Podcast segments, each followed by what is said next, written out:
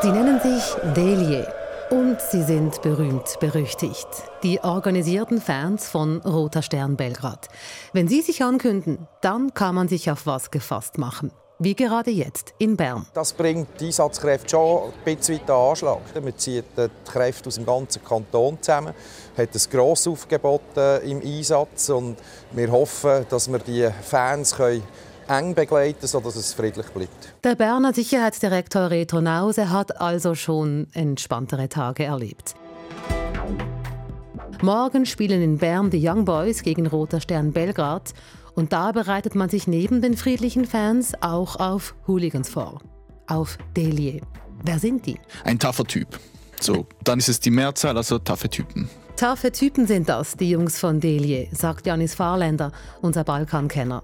Delie mischen nicht nur im Fußball mit, sondern auch im organisierten Verbrechen und in der Politik. Wenn das gemeinsame Interesse in die gemeinsame Richtung geht, dann gibt es da punktuelle Zusammenarbeit zwischen der Politik und den organisierten Fußballfans. Diese Folge ist für Fußballfans und auch für die, die sich nicht wirklich für Fußball interessieren, so wie ich.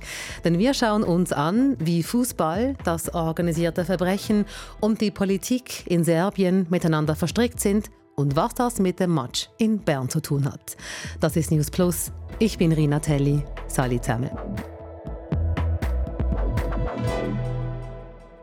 Morgen Dienstagabend ist es soweit. Roter Stern Belgrad wird in Bern erwartet und Bern sieht rot. Also wenn ich Sicherheitsdirektor der Stadt Bern wäre, würde ich hochrot oder tiefrot oder dunkelrot äh, schalten.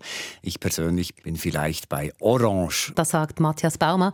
Er berichtet für SRF aus Bern. Es kommen Belgrad-Fans, man weiß, die sind nationalistisch, sie sind in Teilen sicher homophob, sie sind nicht die Liebsten und sicher auch üble Kerle hat es da drunter. Aber was genau passieren wird an diesem kalten Winterabend, das ist alles äh, noch ein wenig Spekulation. Aber die Sicherheitsdirektion der Stadt Bern, die schlägt immer etwas über Gebühr Alarm, finde ich. Aber man will sich ja auch dann im Nachgang nicht vorwerfen lassen. Man hätte nichts gesagt. Das Bern rot sieht, hat Gründe. Denn Roter Stern hat vor vier Jahren schon mal in Bern gegen IB gespielt. Und was damals passiert ist, bleibt bis heute in übler Erinnerung.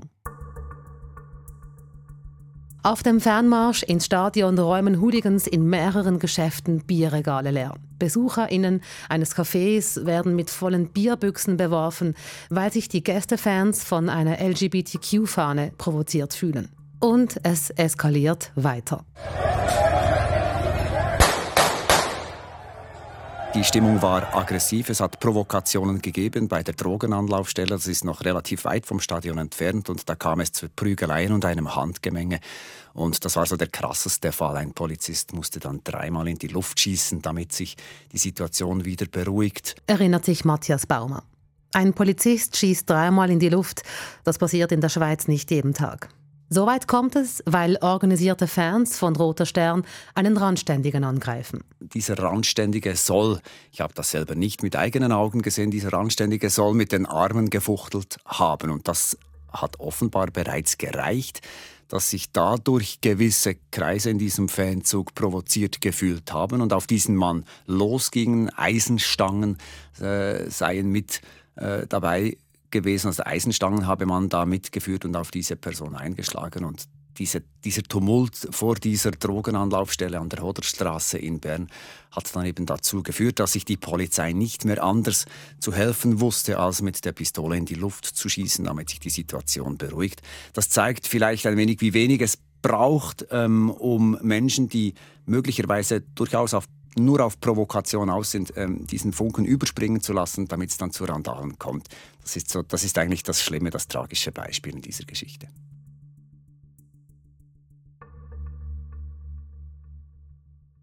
Delie. Die organisierten Fans von Roter Stern Belgrad, die sind für mehr bekannt als für das, was vor vier Jahren in Bern geschehen ist. Sie mischen mit im organisierten Verbrechen und in der Politik. Um zu verstehen, wie diese Verstrickungen entstanden sind, drehen wir das Rad der Zeit zurück. Wir schauen zurück in die 1980er Jahre. Denn das war eine prägende Zeit, sagt mein Kollege Janis Fahrländer, der für SRF über den Balkan berichtet. Also die 80er Jahre sind für die Fußballkultur generell prägend, weil da eigentlich diese moderne Fußballkultur, diese Ultrakultur ähm, entstanden ist. Die kommt ursprünglich aus Italien und das war in Jugoslawien Damals gab es da ja noch Jugoslawien, nicht Serbien, Kroatien und so, sondern es war noch ein Staat. Das war da nicht anders. Was speziell ist in Jugoslawien damals, dass Jugoslawien selbst befand sich in einem Umbruchprozess, gesellschaftlich, wirtschaftlich, politisch. Es ist eigentlich der Beginn des Zerfalls dieses Staates und es ist die Zeit, wo, wo der Nationalismus sich stark ausbreitet und aufkommt. Nationalismus wird zum Thema. Ähm, auch in den Stadien heißt das, dass in den 80ern sagbar geworden ist, was vorher nicht sagbar war. Ja, das kann man so sagen. Also Nationalismus war ja das große Tabu im Vielvölkerstaat Jugoslawien. Während es draußen auf den Straßen oder in der Gesellschaft nicht so einfach war, diese Meinung öffentlich zu äußern, konnte man das halt in den Stadien. Stadien sind ja Orte, wo man über Grenzen gehen kann, im positiven wie im negativen. Also man kann da Dinge tun und sagen, die woanders nicht möglich sind. Das sieht man ja auch heute noch, zum Beispiel äh, in Nordafrika oder im Iran. Da werden ähm, zum Beispiel in Marokko wird im Stadion offen Kritik am Königshaus geäußert, was sonst eigentlich nicht möglich ist. Und ja, was man heute beobachten kann, immer noch, das war halt damals in Jugoslawien auch so. Und dann spielt natürlich auch die Provokation eine Rolle. Fußballfans die provozieren gerne und Nationalismus war halt damals das Mittel, um zu provozieren. In dieser Zeit, in den 80er Jahren, macht sich bei den organisierten Fans von Roter Stern einer bemerkbar, der später zu einer Schlüsselfigur wird. Er nennt sich Arkan. Arkan Shelko Rasnatovic heißt er eigentlich, genannt Arkan. Ende 80er Jahre begann er im Fußballgeschäft aktiv zu sein. Er hatte das Exklusivrecht, um mit Fanartikeln von Roter Stern Belgrad zu handeln. Damit hat er Geld verdient und ab 1990, also nicht mehr ganz 80er Jahre, Beginn der 90er Jahre, war er dann der Vorsitzende der Delie. Reisen wir in der Geschichte weiter von den 80ern in die 90er. Auch in dieser Zeit macht Arkan von sich reden. Wir sind im Jahr 1990. Das alte Jugoslawien existiert da gerade noch. 1990 findet ein Spiel statt, das in die Geschichte eingeht, obwohl das Spiel nie stattgefunden hat. Dieses Spiel, das ist mittlerweile symbolisch stark aufgeladen. Es gab im Vorfeld, durch den Tag hindurch in der Stadt, aber dann im Stadion, gab es schwere Ausschreitungen. Und dann irgendwann, als die Spieler sich aufgewärmt haben, ist es dann eskaliert. Es gab wüste Schlägereien zwischen Fans von Zagreb und der jugoslawischen Polizei auf dem Feld. Da hat sich auch der damalige Captain von äh, Dynamo Zagreb beteiligt, hat einen Polizisten angegriffen. Davon gibt es ein Bild, das halt legendär geworden ist.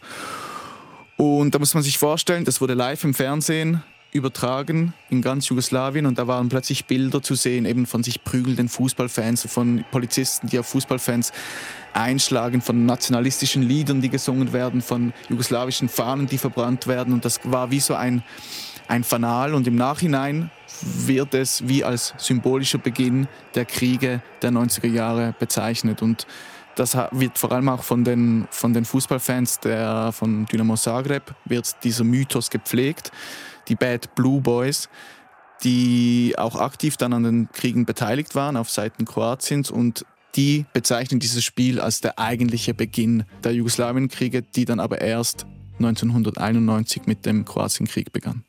Das heißt also, organisierte Fußballfans, die waren im Krieg, haben sich da beteiligt. Was heißt denn das? Also sind dann Fußballstadien zu Orten geworden, wo Männer für den Krieg rekrutiert worden sind? Oder wie muss ich mir das genau vorstellen?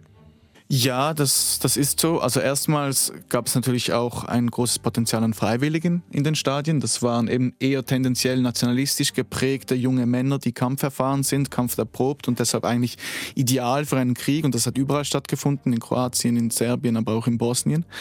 Und dann hat dann mit der Zeit, also wenn wir jetzt über, über Roter Stern konkret reden, hat der Geheimdienst, der serbische, dann irgendwann dieses Potenzial halt erkennt und hat dann über diesen Arkan, den du ja schon erwähnt hast, angefangen dort ja ganz konkret und bewusst Männer zu rekrutieren für die Kriege in Bosnien und in Kroatien. Arkan, hier ist er wieder. Also er war der Chef einer paramilitärischen Einheit.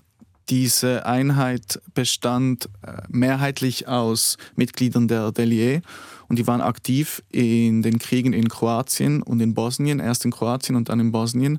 Und sie sind da verantwortlich für schwere Kriegsverbrechen. Also zum Beispiel in Vukovar, der kroatischen Stadt, ähm, sollen sie 100 Menschen ermordet haben, aber auch danach in Bosnien sollen sie für ethnische Säuberungen verantwortlich sein, für Massenerschießungen, für Vergewaltigungen, also wirklich ganz, ganz schwere Kriegsverbrechen. Arkan soll sich also schwerer Kriegsverbrechen schuldig gemacht haben.